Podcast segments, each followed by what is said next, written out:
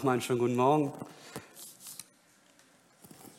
Ähm, ja, ich werde oft gefragt, ähm, wenn man mich nach dem Namen fragt, ähm, wie heißt du? Und ich sage Dennis und dann bekomme ich oft die Antwort, äh, das hört sich aber gar nicht italienisch an.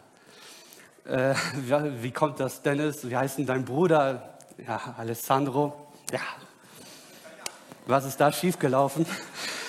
ähm, wie kam ich zu den Namen? Dann, dann sage ich ganz einfach, also als ich noch nicht geboren war, meine Mutter schlief und da öffnete sich das Fenster und da stand ein Engel und er sagte, du sollst ihn Dennis nennen. Ähm, nein, also die Wahrheit ist, meine Mutter sagt einfach, das war damals einfach in, der Name Dennis. Ähm, also ich habe keine besondere Vorgeschichte, ehrlich gesagt, warum ich Dennis heiße und das ist eigentlich auch völlig egal, wie wir heißen. Nur möchte ich heute über eine Person sprechen, äh, der, bei ihm war das alles viel, viel komplizierter als vielleicht bei uns heute, weil er war noch gar nicht geboren und da war schon Streit. Ähm, sein ganzes Leben bestand aus Streit und ja, und Michael sagte es zu mir, vielleicht irgendwie Thema Beziehung. Wir sind ja gerade in dieser Reihe, wie ihr sehen könnt, Beziehung. Und da ist ein Leben in der Bibel, das hat mich richtig gepackt diese Woche und ich möchte es gerne mit euch teilen.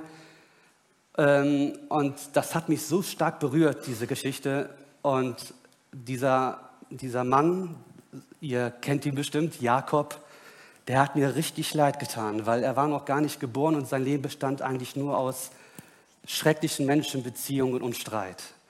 Und vielleicht findest du dich irgendwo bei, da oder dort wieder. Und ich bin mir ziemlich sicher, also wenn dein Herz offen ist und du es willst, so wie Gott es mit mir getan hat, dass Gott 100 Prozent heute Morgen zu dir sprechen wird. Egal ob hier oben, da, da unten oder zu Hause. Ähm, Gott ist hier und Gott spricht nicht, weil ich hier stehe oder weil du da bist, sondern weil Gott uns einfach so sehr liebt und weil Gott so gut ist und wunderbar und herrlich. Und ja, Gott ist treu und äh, die Bibel ist lebendig und Gott spricht. Und deshalb würde ich vorschlagen, ich versuche auch wirklich in einer halben Stunde fertig zu werden. Ist bei Italienern immer so ein bisschen schwer, wisst ihr. Aber wir lernen, richtig? Halleluja. Okay. Nummer eins, die Geburt. Ja, die Geburt, das Leben von Jakob. Ähm, ich habe doch gesagt, dass, ähm, er war noch gar nicht geboren und er hat schon angefangen zu streiten. Und zwar die Mutter, Rebekka, merkt bei der Schwangerschaft, da stimmt irgendwas nicht. Und Isaac sagte einfach, ja, geh beten. Und die betete und sagte, Gott, was ist los? Und Gott sagte, es sind Zwillinge. Und die kloppen sich da drin. Der eine will größer sein als der andere. Und Rebecca sagt, ja, was machen wir denn jetzt? Und er hat schon mit seinem Bruder Esau angefangen, schon im Bauch der Mutter zu streiten. Und ja, und er kommt auf die Welt ein paar Sekunden zu spät. Ähm, der Bruder war schneller. Hat Pech gehabt. Ähm, heutzutage ist es ja sowas von egal, ob du der Erstgeborene bist oder nicht. Aber früher, da war es alles ganz bisschen komplizierter. Der Bruder war ein paar Minuten vorher da. Ja, Jakob, Pech gehabt. Du bist nicht der Erstgeborene. Der Segen von dem großen Großvater Abraham kommt nicht auf dich. Der Segen von deinem Opa kannst du vergessen. Und den Segen von deinem Vater erst recht. Bekommt dein Bruder. Aber das kleine Baby gibt nicht auf. Und während es aus der Bauch der Mutter rausgeht, hält es sich am Fuß seines Bruders fest. Also ihr müsst euch mal diese Szene vorstellen. Ich habe schon drei äh, Geburten erlebt von meiner Frau. Äh, Okay, ich will jetzt nicht ins Detail gehen, aber da ist das ganze Blut und so. Ne? Und, und da kriegt, und dann sieht man auf einmal, wie dieses Baby sich da diese Fuß festhält und die Mutter sagt, das ist ein Schlitzohr. Also der, die streiten sich ja jetzt schon und will dann noch so, nee, warte, ich will, nein. Wir nennen dich Jakob, der Fel, äh, Fersenhalter heißt das, ähm, also ähm, übersetzt. Der, das ist also auch, man kann es auch als Betrüger, als Schlitzohr, der Listige, ja, der versucht, seinen Bruder hin zu hintergehen. Ja, der Arme, der ist gerade mal geboren und schon ist voll die Prophezeiung. Also sein Leben ist ja eigentlich vorbestimmt. Du kommst etwas zu spät und du wirst immer im Schatten deines Bruders stehen. Hört sich vielleicht für uns heute amüsant an, aber ich kann mir vorstellen, das arme, der arme kleine Jakob musste immer mit seinem Bruder diese Rivalität, diese, ja, diese, diese Konkurrenz, ja, du bist der Zweite, du bist der Zweite, auch wenn du Zwilling bist. Ich meine, es wäre nicht so schmerzhaft gewesen, wenn er ein, zwei Jahre jünger wäre, dann wäre es eine klare Sache. Aber so Minuten, hey, komm, kann man da nicht eine Ausnahme machen? Nein. Ja, und das ist irgendwo schmerzhaft zu wissen, du bist zu spät, du bist nicht gut genug. Es geht weiter. Die Kindheit. Als ob das nicht reicht, hatte auch noch die falschen Vorlieben. Der Bruder, muskulös, stark, ein Jäger. Das gefällt dem Vater, weil er immer wieder leckeres Fleisch mit nach Hause bringt. Der Jakob, ja, so ein Muttersöhnchen. Also ist zwar immer im Zelt, ist immer ein ganz ruhiger. Und der Vater sagt, bist du eigentlich ein Mann? Guck dir mal deinen Bruder an. Die Bibel spricht klipp und klar, der Vater Isaak liebte mehr Esau als Jakob. Also was, was kann ich denn dafür? Jetzt werde ich auch noch bestraft, weil ich die falschen Hobbys habe. Ey, ich kann nicht jagen. Ja, hättest du vorüberlegen müssen, als die DNA geformt wurde. Ja, also steht hier, was ich meine. Der also was kann er dafür? Er kommt zu spät und er, der ist ein ruhiger Typ. Er kann nicht reden, er ist lieber bei der Mutter. Wenigstens hat die Mutter ihn ja mehr geliebt. Ja, ist ja schon mal was. Ja, aber ich meine, ich bin ja selber männlich, also die Männer vergleichen sich mit Männern. Und ich vergleiche mich eher weniger mit meiner Mutter als mit meinem Vater. Also wenn mein Vater sagt, ah, Esau, ja, komm, Esau, ja. Also was ist, das für, was ist das für eine Erziehung? Also wir alle, die Kinder haben, wir wissen, wir sollen doch die Kinder gleich lieben. Und oft höre ich von meinen Töchtern die Frage, wen hast du mehr lieb? Dann antworte ich natürlich, alle gleich. Richtig? Ich sehe euch nicht so überzeugt, ne Spaß. Okay. Nummer drei. Ja, jetzt wissen wir nicht genau, wie alt die sind, aber die waren bestimmt schon, ich sag mal 20, 30.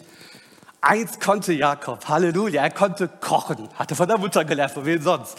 Ja, und kochen konnte er. Da kommt der Esau von der Arbeit total verschwitzt und müde, gib mir was zu essen. Und jetzt sagt der Jakob, okay, das ist die Chance.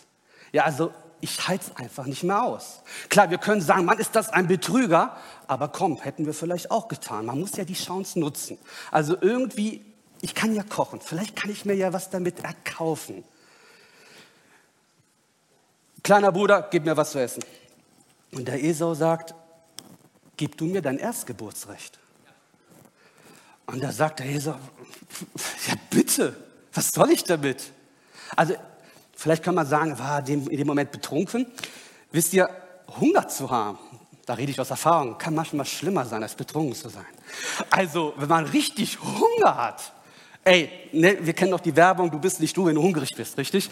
Also, der war da so hungrig, ich glaube, in dem Moment wusste er gar nicht, was er tat. Er sagte, Mann, was soll ich mit dem Erstgeburtsrecht? Ich sterbe vor Hunger, gib mir was zu essen. Dann sagt der Jakob auch noch so ganz professionell, heute hätte er ihn auch noch so erstmal zehnseitigen Vertrag durchgegeben zum Unterschreiben oder so, hat gesagt, versprich es mir, schwöre es. Und er schwor. Okay, hier hast du es. Und gab ihm eine Linsensuppe. Eine Linsensuppe, wie süß. Ja, und diese Linsensuppe, das war das Erstgeburtsrecht. Er hat sein Erstgeburtsrecht verkauft. Das ist wichtig für die spätere Geschichte. Ja. Ähm, kommen wir mal weiter. Und zwar, ah, ich glaube falsch rum. Nein, ach, okay. Jetzt sind die beiden 40 Jahre alt. Und jetzt kommt ein ganz wichtiger Moment im Leben von Jakob. Der Vater ist eigentlich kurz vorm Sterben, kann man so sagen. Isaac merkt, ich habe nicht mehr lange. Er holt seinen älteren Sohn, Esau. Ich muss, ich werde nicht mehr lange leben ich, ich gebe dir jetzt einen Erzgeburtssegen. Und die Mutter kriegt das mit. Und die Mutter sagt zum Jakob, Jakob, wir müssen hier irgendwas tun, weil du verpasst den Segen. Und mit der Mutter gemeinsam überlegen sie, wie sie den Ehemann, also den Vater Isaak, hintergehen können. Weil er war blind. Der Vater konnte nicht sehen. Und da waren sie auch noch Zwillinge. Also hier ist die Chance. Und jetzt kann man sagen, boah, ist das ein böser Junge. Aber er sagt auch nur zur Mama, Mama, ich weiß nicht, und wenn das dahinter kommt, dann wird nicht Papa, glaube ich, eher fluchen als segnen. Und die Rebecca sagte, dann geht der Fluch auf mich. Tolle Mutter, ne? Also die Mutter gegen den eigenen Ehemann, sollte man nicht machen, ist nicht immer so ganz praktisch, ähm, sagt zum Sohn, Sohn, vertrau mir, ich mache das schon, dein Bruder ist gerade am Jagen, wir nutzen die Gelegenheit, ich koche schnell für, dein, für deinen Papa, du siehst dir schon mal die Sachen von deinem Bruder an. Ja, aber mein Bruder, der, hat, der ist so behaart, Papa kann zwar nicht sehen, aber Papa kann fühlen. Dann fühlt er ja die ganzen Haare.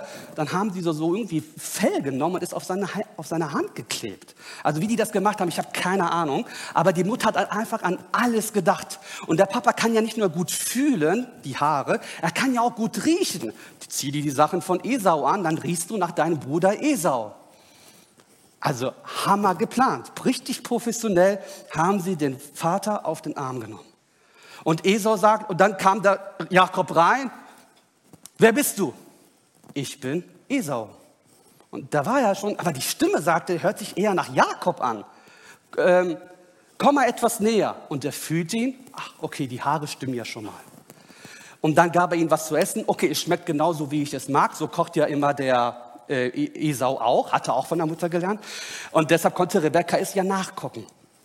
Alles war perfekt. Und dann sagte der Vater, eigentlich auch so ein, Schl äh, ein Schlitzohr, ich will dich küssen, mein Sohn, komm mal etwas näher. Eigentlich wollte er ihn eher riechen und nicht küssen. Und dann kommt er näher, er riecht und sagt, es riecht eigentlich auch nach den Kleidern von Esau.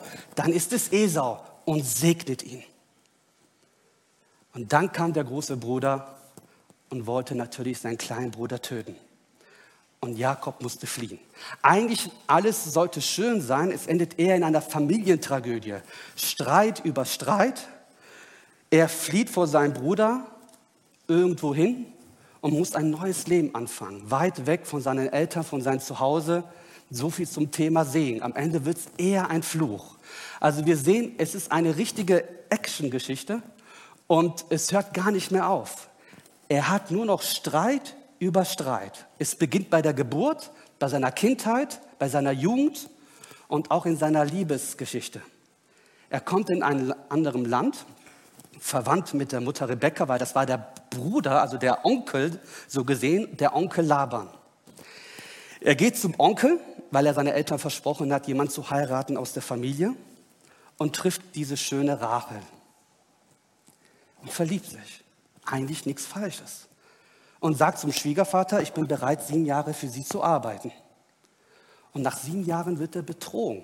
Anstatt dass der Schwiegervater die Tochter Rachel zur Frau gibt, gibt er dem Jakob die andere, ältere äh, Tochter Lea. Das ist jetzt wieder so eine andere Geschichte. Ich habe keine Ahnung, wie sie damals Hochzeit gefeiert haben. Also wenn ich meine Frau heirate, will ich schon sehen, wen ich heirate. Damals keine Ahnung, wie die verschleiert waren. Er hat das in der Nacht irgendwie nicht gescheckt, dass es die falsche Frau ist. Naja, ist ein anderes Thema jetzt. Aber am nächsten Morgen wacht er auf und sieht, falsche Frau. Also ich hoffe, dass es kein von uns passiert. Aber der wacht morgens auf und sieht da die Lea. Er rastet aus und sagt zum Schwiegervater, ich wollte die andere. Dann sagt er, es ist bei uns nicht Tradition, dass die Jüngere heiratet. Aber ey, ich habe voll die gute Idee, arbeite weitere sieben Jahre. Ja klar, ich habe ja sonst nichts zu tun. Wie, ich muss 14 Jahre arbeiten für die Rare? Ja, wenn du die liebst. Ja gut, mache ich. Und hat 14 Jahre gearbeitet für eine Frau. Also wenn das nicht Liebe ist, weiß ich auch nicht. Also der hat 14 Jahre für die Frau seines Lebens gearbeitet, hatte am Ende zwei. Naja, irgendwie ist es dazu gekommen, aber er wurde vom Schwiegervater richtig betrogen. Also schon wieder ein Streit. Nicht nur, dass er vom Streit kommt mit seiner Familie, nächster Streit mit seinem Schwiegervater. Und weiter geht seine Leidensgeschichte. Jetzt kloppen sich die beiden Frauen auch noch. Wer mehr Kinder bekommt. Und da fängt erstmal die Lea an. Ich will Kinder. Okay, Ruben, Simon, Levi, Judah. Reicht das? Da kommt aber jetzt die Rachel. Ich will auch Kinder ja, aber du bist unfruchtbar, was soll ich denn machen? Und da sagt die Rahel, ich kann mir so vorstellen, wie sie den Mann schüttet, gib mir Kinder oder ich sterbe. Steht wortwörtlich in der Bibel. Und dann rastet der Jakob aus und sagt, was bin ich Gott, wenn dein Mutterleib ist nicht hergibt, was soll ich denn machen? Und dann hat die Rahel eine geniale Idee, nimm mal eine Dienerin. Okay, nimmt er die Dienerin und bekommt zwei Kinder mit der Dienerin. Ist nicht ganz jungfrei, weil ich erzähle, ich weiß. Aber steht halt in der Bibel. Ähm, und die Lea sagt, okay, was du kannst, liebe Schwester, kann ich auch. Jakob, ich habe auch eine Dienerin. Okay, und macht zwei Kinder mit der Dienerin. Und dann durch ein Wunder bekommt Rahel den Josef. Und wenn man zusammengerechnet hat, kommt, dann kommen wir auf elf Kinder. Und durch ein Wunder bekommt die Rahel auch noch einen zweiten Sohn, Benjamin. Also ich will jetzt nicht auf die Kindergeschichte eingehen. Oft konzentrieren wir uns dann sehr auf die Frauen. Das, das wäre jetzt eine andere Predigt. Aber wo ich hinaus will, auch wenn sich das alles amüsant anhört, versetzen wir uns mal in diesen armen Jakob. Was er moralisch, also auch emotional da durchmachen musste, um die Frauen auch irgendwo glücklich zu machen. Er wollte es irgendwie jedem recht machen, aber irgendwie wurde es immer schlimmer. Schon bei seiner Geburt meine El mein Vater mache ich nicht glücklich. Ich habe Streit mit meinem Bruder, wollte ich eigentlich gar nicht. Ich muss fliehen, meine Mutter werde ich auch nicht mehr sehen. Jetzt komme ich hier hin. Ich, ich habe mich doch nur verliebt, muss aber irgendwie 14 Jahre arbeiten. Und dann der nächste Schritt, dann knallt es so richtig mit dem Schwiegervater. Für die weiteren sechs Jahre, dann sagt er, äh, Schwiegerpapa, es war ganz schön hier, aber ich möchte jetzt bitte meine Kinder und meine Frau nehmen und hier weggehen. Und der Schwiegervater sagt, nee, arbeite noch weitere sechs Jahre hier, ich mach dich reich und bla bla bla. Und am Ende wurde er vom Schwiegervater wieder betrogen und eigentlich nur ausgenutzt. Dass er, er hat es nicht mehr ausgehalten und im Alter von 60 Jahren hat er es endlich geschafft, von seinem Schwiegervater zu fliehen nachts, das war eine Nachtsaktion, dass er vom Schwiegervater geflohen ist. Und der Schwiegervater hinterher und sagt, ey, was haust du ab in meinen Töchtern, was fällt dir ein?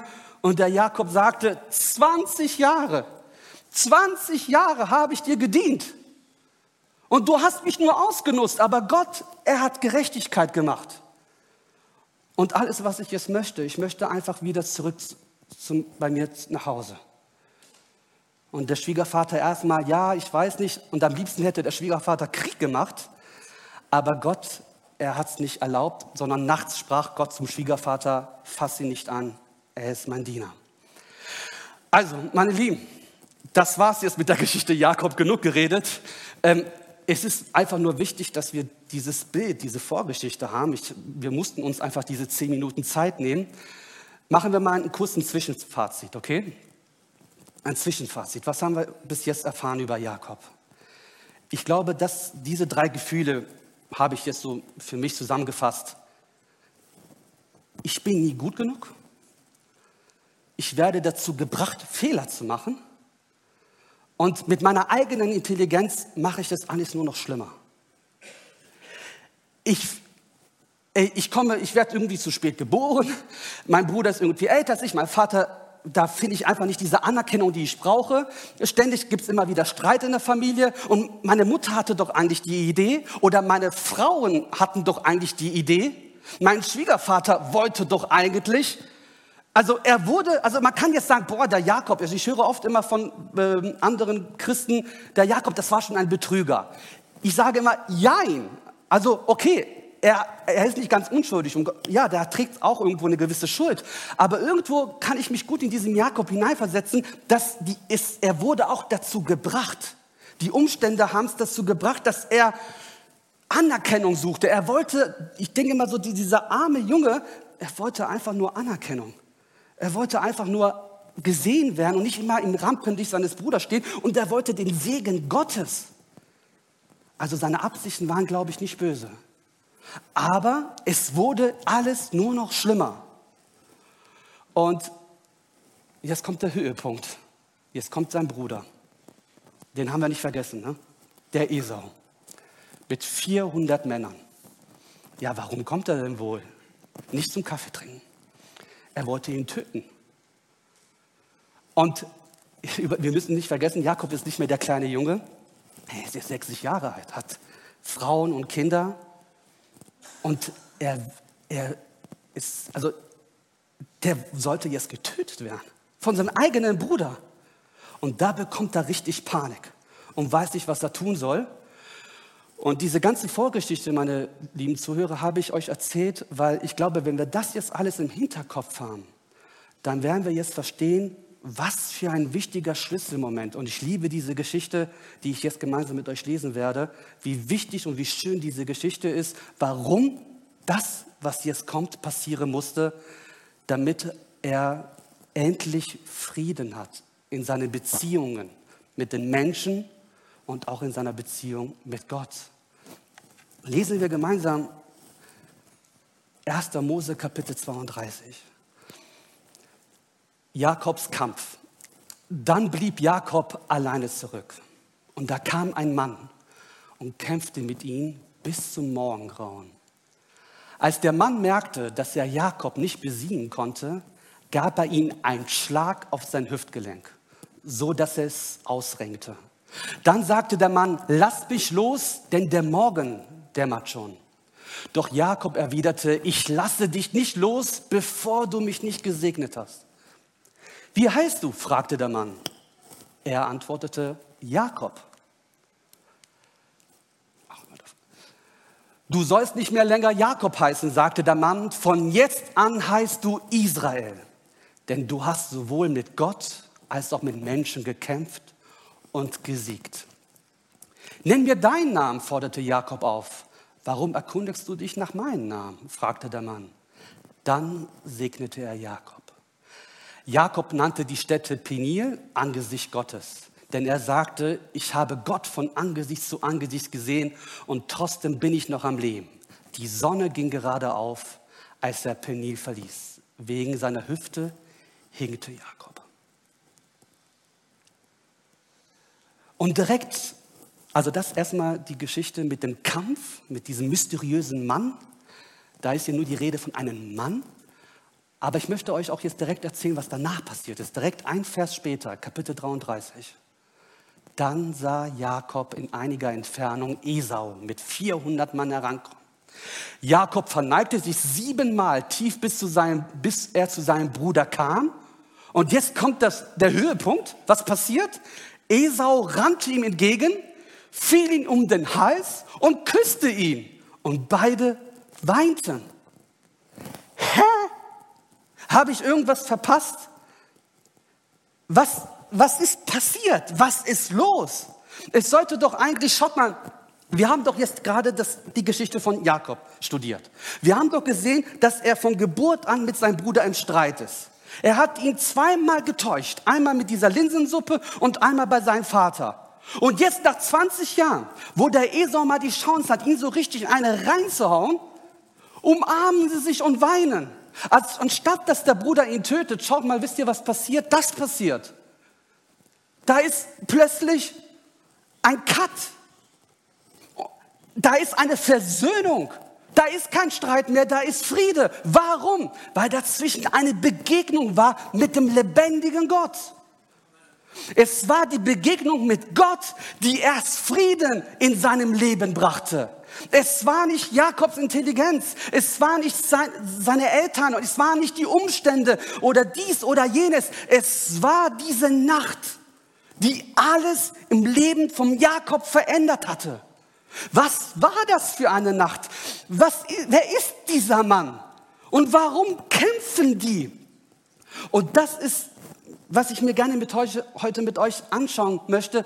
Die erste Frage, die ich stellen möchte, ist, okay, wir haben mittlerweile verstanden, wer dieser Mann ist. Es soll ja angeblich Gott sein, auch wenn es nicht genau genannt wird. Wobei später der Prophet Hosea, der spricht vom Engel Gottes, der mit Jakob kämpfte. Also hier ist kein Zweifel, auch theologisch. Da brauchen wir, der erste Gedanke ist, okay, so ein Mann nachts vielleicht der Teufel. Also ist so der erste Gedanke, er ist ein Kampf. Also ich meine, Gott der kämpft doch nicht gegen uns. Er ist doch ein Helfer, ein Schützer, ein guter Gott, aber kein kämpfender Gott. Es war tatsächlich Gott. Gott kämpft mit uns? Ich dachte, Gott ist gut. Wir sagen doch immer, die Christen sagen doch, Gott ist gut, Gott ist lieb, Gott. Und jetzt kämpft Gott. Warum kämpft Gott mit uns? anstatt uns zu helfen. Da, wo ich ihn brauche, da verschleiert er sich und da ist er unsichtbar und dann ist es nachts und dann tut er mir auch noch weh und haut mir hier so rein, dass ich nicht mehr laufen kann. Wer ist dieser mysteriöse Gott? Was denkt sich Gott dabei? Und ich habe euch dieses Bild gezeigt. Ich möchte euch vielleicht ein ganz anderes Bild zeigen, was vielleicht ein bisschen die Frage beantworten sollte. schon etwas anders. Die kämpfen ja auch in einer gewissen Hinsicht. Also ich glaube, ihr versteht, wo ich hinaus will, oder?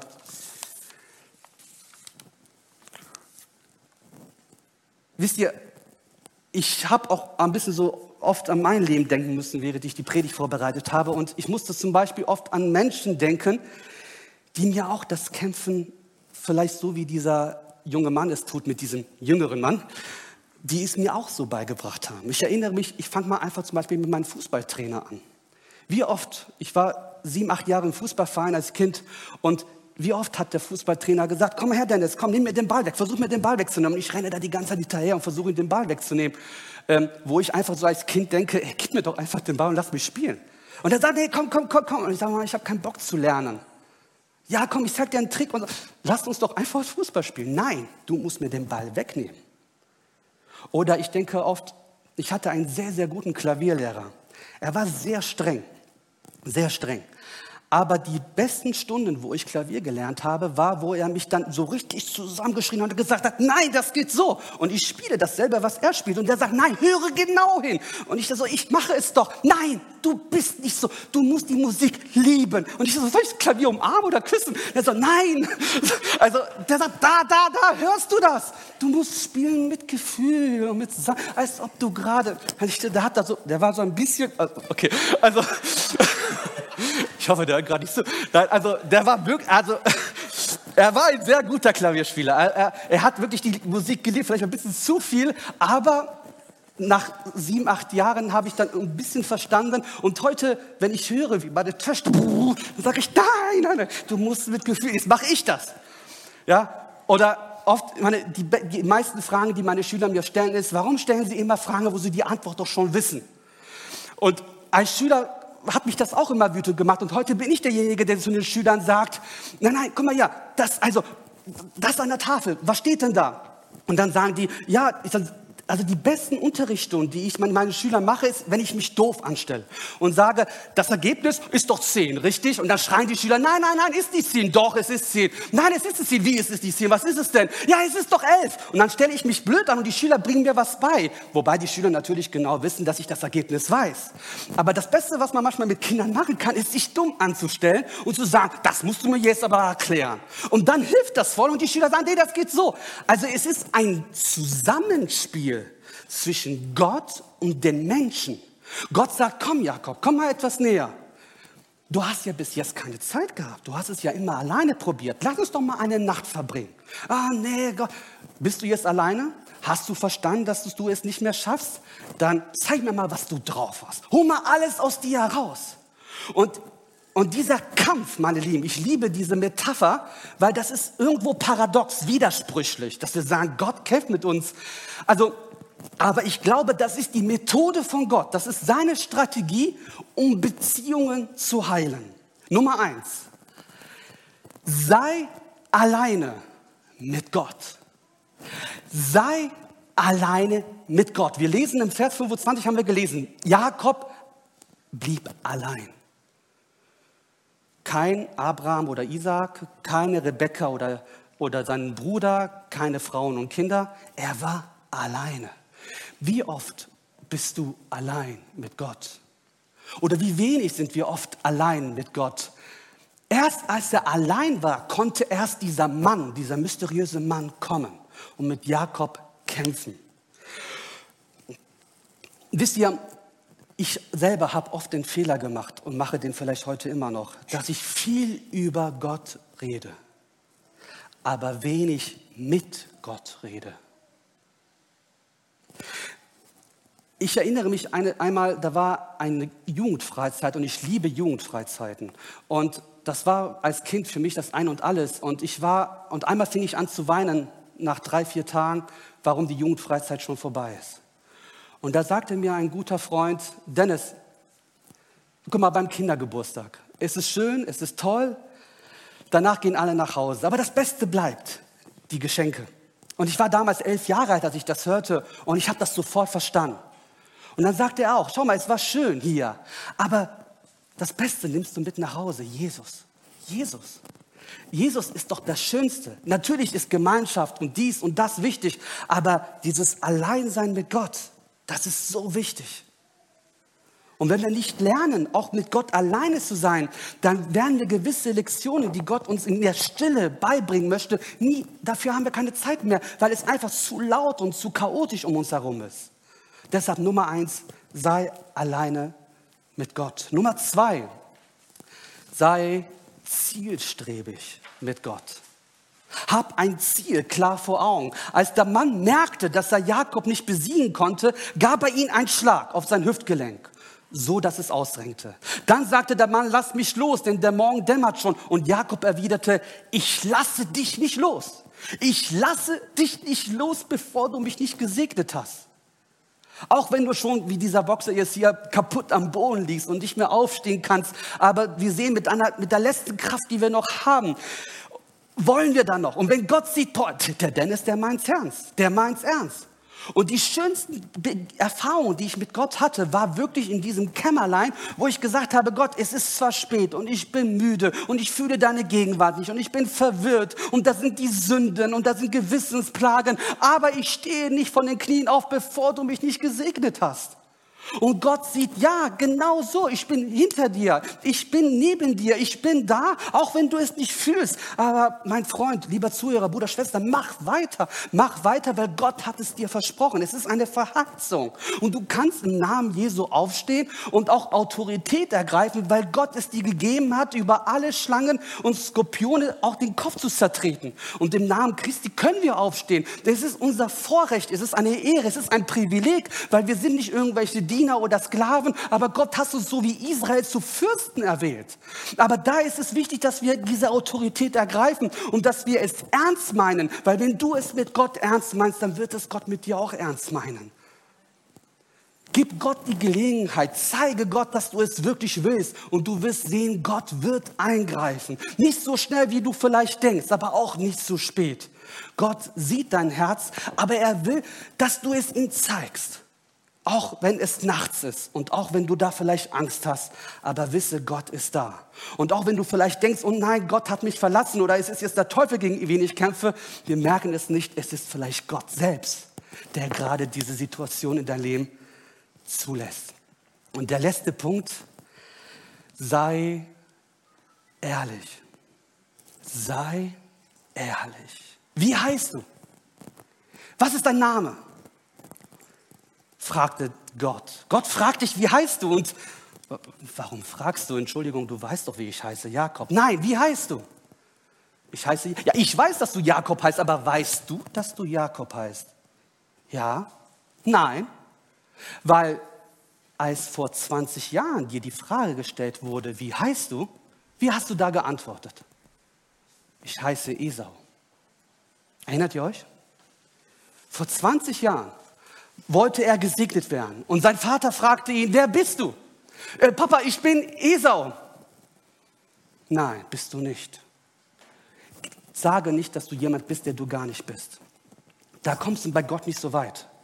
Sei ehrlich und sage, was du falsch gemacht hast. Du kannst jetzt sagen, ja, aber dies und deshalb, ja, aber Gott, verstehst du, Dennis, du weißt nicht das in meiner Familie, mein Mann, meine Frau, es sind, waren eigentlich meine Eltern und in meiner Kindheit. Nein, wer bist du? Und wenn du nicht weißt, wer du bist, dort am Kreuz kriegst du die Antwort. Wenn du auf Jesus schaust und siehst, was Jesus für uns getan hat, da werden alle Fragen beantwortet. Ich bin ein Sünder und Gott, ich brauche dich. Ich brauche dich, weil ich schaffe es nicht mehr. Ich kann nicht mehr. Ich bin Jakob. Ja, ja, ich bin ein Sünder. Ich habe betrogen. Das stimmt und ich stehe dazu. Und ich habe richtig Mist gebaut. Kannst du mir noch mal verzeihen? Ja, ja. Und Gott sieht, okay, so langsam kommen wir zum Ziel. So langsam öffnet sich da was.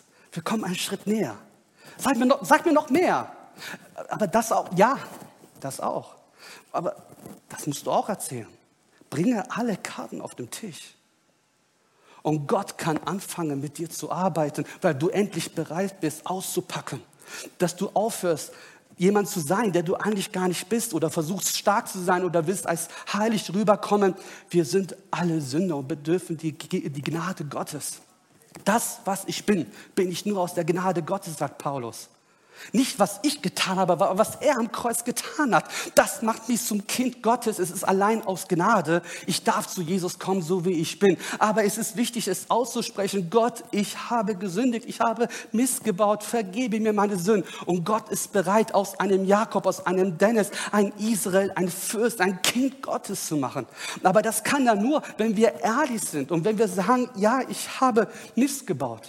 Vor einigen Jahren sagte mir ein Bruder, der mir immer wieder beisteht und mich ermutigt hat, ja Dennis, wir müssen dies und Dennis, wir müssen das und wir müssen, das ist wichtig. Und irgendwann mal konnte ich nicht mehr und habe diesem Freund gesagt, soll ich dir die Wahrheit sagen? Ich sage dir mal die Wahrheit und zwar, ich fühle Gott gar nicht. Ich fühle Gott nicht.